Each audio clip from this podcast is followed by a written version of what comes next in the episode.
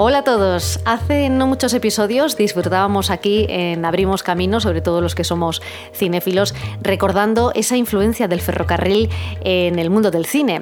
Hablábamos de esas escenas eh, rodadas en algunas de las instalaciones de Adif, que han pasado ya a la historia, como por ejemplo esa secuencia eh, que se grabó en la estación de Valladolid Campo Grande de la película Doctor Cibago, como no también Ocho apellidos catalanes en la estación de Atocha, o por ejemplo también Indiana Jones y otros eh, muchísimos títulos eh, que se han rodado en instalaciones eh, ferroviarias aquí en España.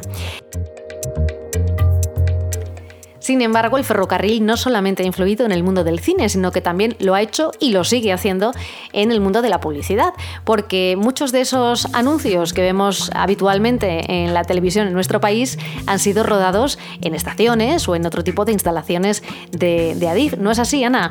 Claro, por supuesto. La publicidad eh, mueve muchísimo de la industria audiovisual en este país y nuestras estaciones en muchos casos tienen ese, ese encanto que necesita eh, tener la publicidad en un momento determinado o simplemente el hecho de que es necesaria contar con una estación, contar un viaje, un reencuentro y para eso nuestras estaciones son únicas. Bueno, no te he presentado Ana Marañón, eres eh, la jefa de producción externa de Adif. Eh, como decían los oyentes, ya estuviste en otro episodio atrás hablando de, cine y ahora vamos a hablar de publicidad y además lo vamos a hacer, algunas son reconocibles, otras no, pero yo creo que la que vamos a escuchar ahora mismo a continuación, desde luego, lo que es el producto y la persona lo va a reconocer todo el mundo. Ahora hablaremos eh, de, la estación en la que está rodada. What if you said sí?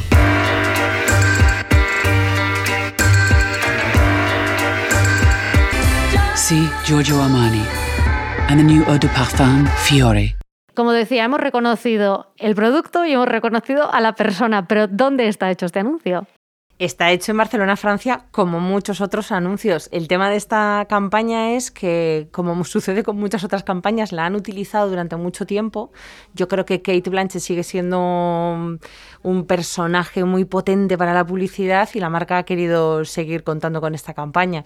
Se rodó bastante en, Barcelona, Francia, quedaron imágenes muy potentes, pero es mm. verdad que es una estación tan bonita, eh, tan emblemática y que tiene además eh, visualmente tanta potencia, digamos, que muchas campañas publicitarias cuentan con este espacio, campañas de telefonía, de perfumes eh, tecnológicas, campañas de moda, muchísimas. Barcelona, Francia es un lugar único para rodar publicidad. Ahora que acabas de decir moda, pues vamos a escuchar otro anuncio, a ver si este es un poco más difícil, pero vamos a ver si lo, si lo reconocemos.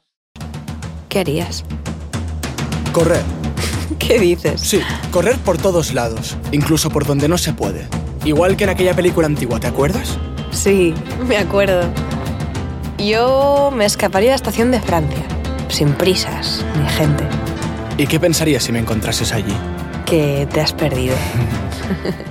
Bueno, pues estábamos hablando de la marca, eh, una marca internacional que es precisamente... Uniclo, sí, una marca de moda internacional con un guiño además muy bonito que hemos escuchado a la ciudad de Barcelona en un lugar especial como es Barcelona, Francia, incluido también en esas visitas turísticas que, que hacen los turistas de todo el mundo a la ciudad de Barcelona, porque es que es, es, muy bonita y es estéticamente para hacer selfies, fotos, es decir, que es única y es, es muy visitable como muchas ciudades, eh, como muchas estaciones de ciudades europeas, la de Barcelona, Francia estéticamente es preciosa y por eso también tiene tanta cabida lo que son las campañas publicitarias en esa estación. Pues de una campaña en Barcelona, Francia, nos vamos a otra, que es la campaña que hizo Renfe y vamos a escucharlo ahora.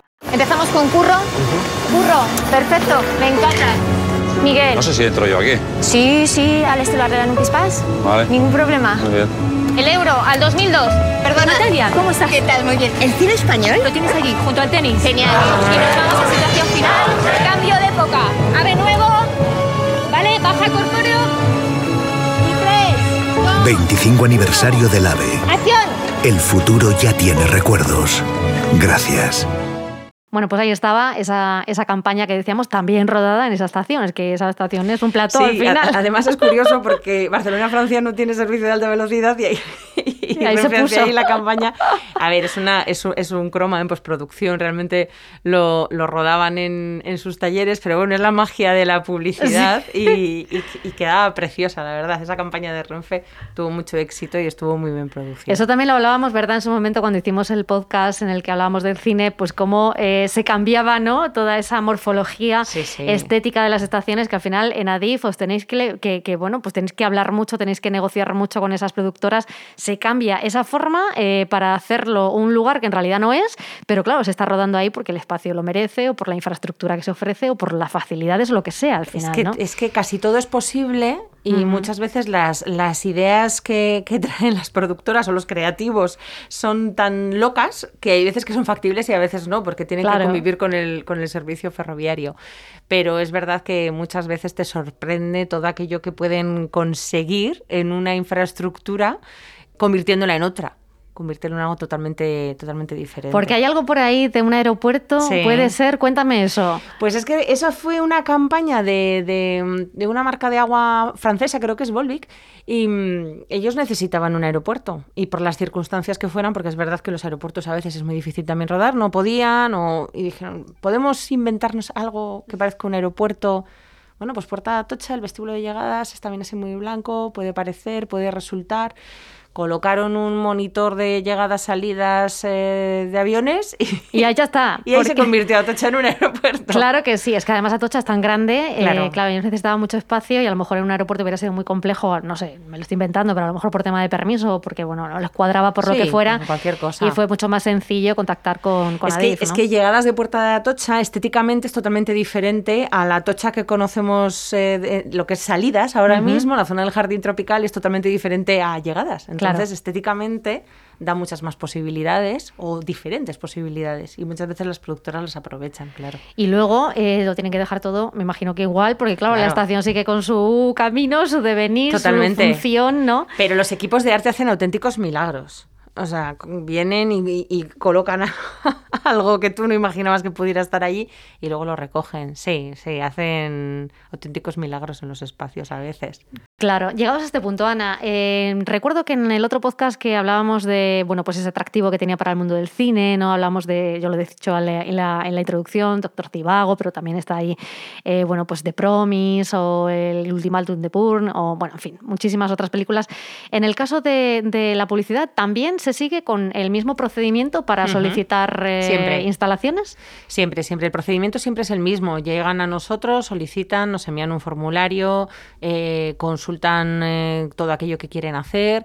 La única salvedad está en que los rodajes publicitarios suelen tener mayor envergadura que aquellos de cine. Bueno, en el caso del cine americano se puede equiparar más o menos, pero en el caso de las producciones nacionales, la publicidad trae más equipo. ¿Ah, sí? Sí, porque tienen que cuidar más la fotografía, la iluminación. Eh, los... Fíjate, o sea, que aunque sea más cortito y un anuncio de 20 segundos, sí, sí. al final tienen que traer mucho más despliegue. Igual quizá por eso, ¿no? Dos segundos en un espacio de Adif igual son seis horas de trabajo o una jornada entera. Sí hay que mimar mucho los planos. Sí, sí.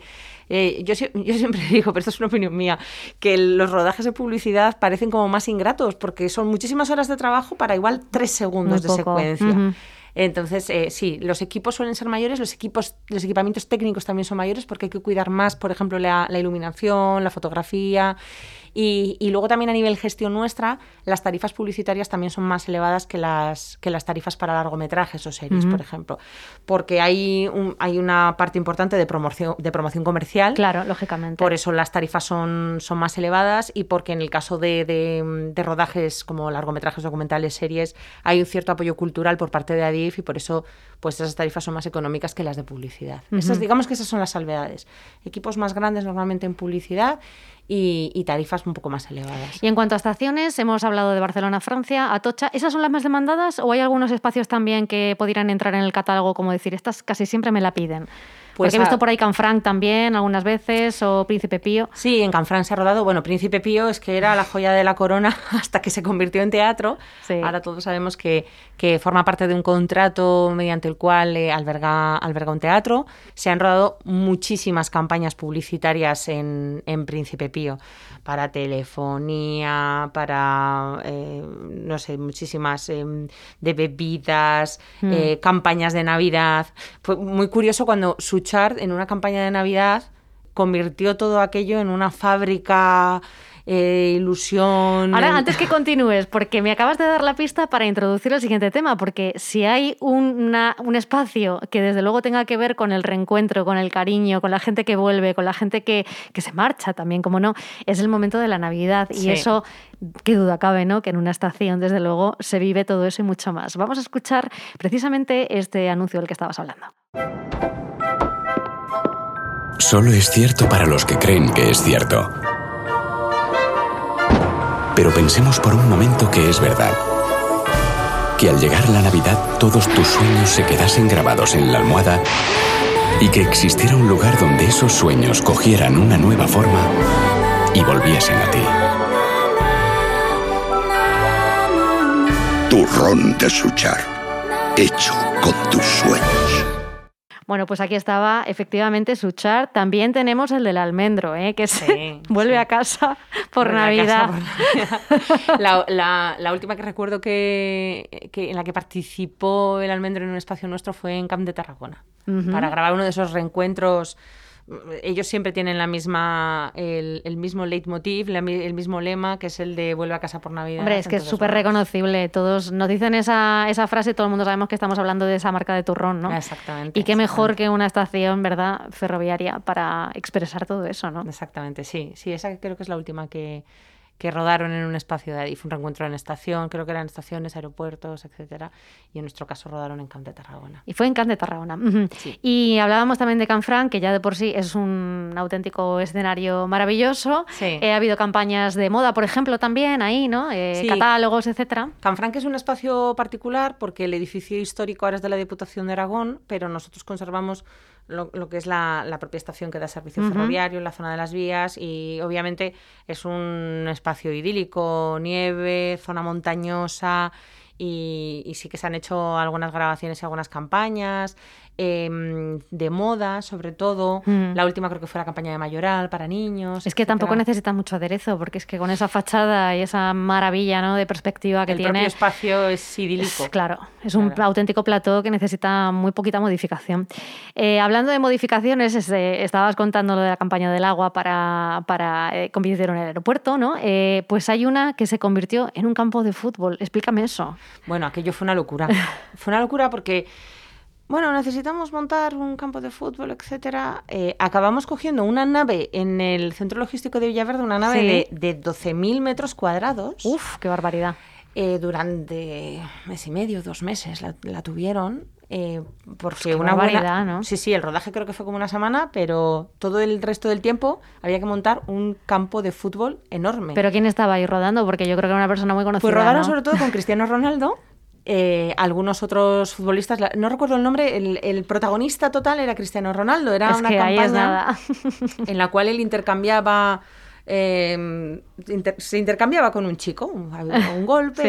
Es- la verdad es que es un, un vídeo muy curioso de ver. Sí, sí. Pero que tenían que representar un, un campo de fútbol y no, no lo hicieron de cualquier manera. Hicieron un campo de fútbol que ocupaba una cuarta parte de Qué esa barbaridad, nave. qué Eran barbaridad. 3.000 metros cuadrados de campo de fútbol con césped de las mejores características, con gradas, con... Increíble. Eh, fue sorprendente la iluminación que podría tener un campo de fútbol. Ya os digo que fue un, un mes de trabajo o así en total. Y aquello, eh, aquel rodaje, es el que muchas veces eh, nos recuerdan muchos localizadores cuando los llaman. Ah. ¿Recuerdas ese espacio donde rodamos aquella campaña con Claro. Cristiano Ronaldo? Sí, aquella fue, fue intenso. Fue muy curioso de ver, con equipos muy internacionales. Había gente allí de, de Londres, de Estados Unidos. O sea, era un equipo de Claro, con es que muchas para mover eso, esa cantidad potente, sí. de personas sería un equipo gigantesco. Sí, sí. Em, también entiendo que cuando se monta esto, con toda esta parafernalia en una estación, bueno, los viajeros eh, dirán, mira, qué bien, ya tenemos aquí el entretenimiento, ¿no? Llegamos, nos bajamos del tren y tenemos entretenimiento gratuito. Y creo que tuvisteis, eh, a- a- fíjate que hubo una época que se hacían muchos, ahora ya se hacen menos, pero tuvisteis un flash mob, ¿no? Eh, un flash mob en, en la estación de Atocha, ¿puede ser? Sí, en la estación de Atocha hemos hecho ¿Eso algún con qué flash mob. fue?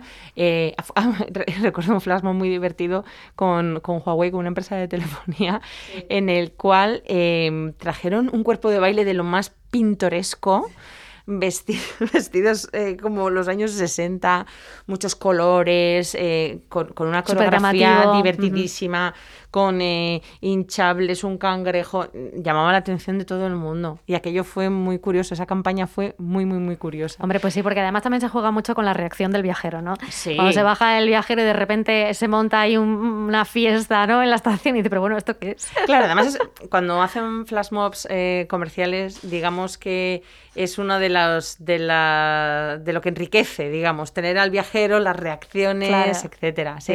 Luego hay otro tipo de reacciones a veces cuando encuentras, cuando tienes un rodaje que implica bloquear un poco. Estoy recordando ahora uno de, otra empresa de telefonía que hicimos en el, en el pasillo errante de Atocha, donde todo el mundo sale. Sí, sí, y teníamos colocados focos, em, muchísima gente bloqueando y era cada vez que venía un tren ¡Nos retiramos!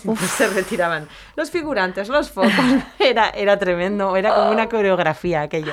Y es que, claro, siempre les decimos que lo principal es el servicio ferroviario. Tenemos que dar un buen servicio a nuestros viajeros. Eso es lo fundamental. Claro. Y cualquier rodaje se tiene que supeditar a que nuestro servicio ferroviario no se vea resentido. Claro. Entonces hay veces que hay que estar ahí conviviendo. Un poco bregando, ¿no? Sí, claro. sí, sí, Es perfectamente compatible, pero claro, ADIF al final siempre tiene claro el objetivo, ¿no? Por que supuesto. Es facilitar el movimiento. Eso es. Em, creo que tenéis nueva página web, además, eh, sigue siendo la misma dirección, www.adif.es, pero sí que tenéis una parte ya específica, ¿no? Para contactar. Eh... Rodajes.adif.es. Es un, es un enlace que existe en la página web de Adif eh, donde tenemos un poco pues, los espacios, las tarifas, la información comercial, planos. Lo vamos poco a poco, vamos incorporando nuevos espacios. Es un trabajo muy arduo porque Adif cuenta con muchísimos espacios. Claro. Pero si cualquier persona que necesite eh, un espacio de Adif, en rodajes.adif.es se puede encontrar los Y ahí está Ana Marañón, que les va a atender estupendísimamente, y todo su equipo para gestionar de forma muy profesional, ¿verdad? Todo, todo esto, además que tenéis ya muchísima experiencia. intentamos. Claro. claro que sí. No me quiero marchar, Ana, sin hablar de una campaña que sin duda hoy más que nunca cobra pues mucho más sentido, porque fue una campaña que se rodó justo antes de la pandemia. Vamos a escuchar primero el corte y ahora si quieres comentamos. Por eso nos propusimos rescatar los abrazos en España y darle la importancia que merecen. Porque somos un país cariñoso y no queremos perder esa esencia. Hemos realizado un estudio sobre los beneficios de los abrazos y hemos encontrado que afectan de forma radical a nuestra salud física, psicológica y también a nuestras relaciones interpersonales.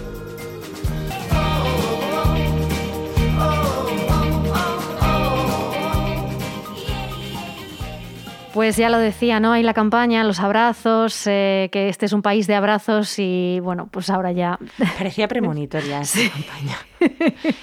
Esta surge porque eh, Nivea quiere un poquito, creo, enfatizar el, abrazo, el tocarnos, y entonces hace una, campaña en los, en los espacios de nuestras estaciones, en los MUPIs, etcétera, y luego decide em, fortalecer esa campaña y ese mensaje de abrazarse y rodaron pues delante de esos mensajes que tenía Nivea, gente abrazándose y, llama la atención cuando echas la vista atrás ahora y ves esa campaña y dices, madre mía, y ahora los estamos echando de menos, los abrazos. Sí, porque ahora parece que no, que no toca, ¿no? Ahora parece que ya no toca y que ese tipo de campaña, claro, hoy en día ningún publicista no hubiera planteado una campaña basándola en, pues eso, precisamente en los abrazos. Y es verdad que en España éramos un país muy besucón, muy de abrazarse, muy de tocarse, y esto de la pandemia nos ha cambiado radicalmente a todos, volveremos. sin duda. O sea, no me cabe duda porque eso va con nosotros, con nuestra naturaleza, y tiene que ser así. Lo único que, lógicamente, pues las circunstancias mandan.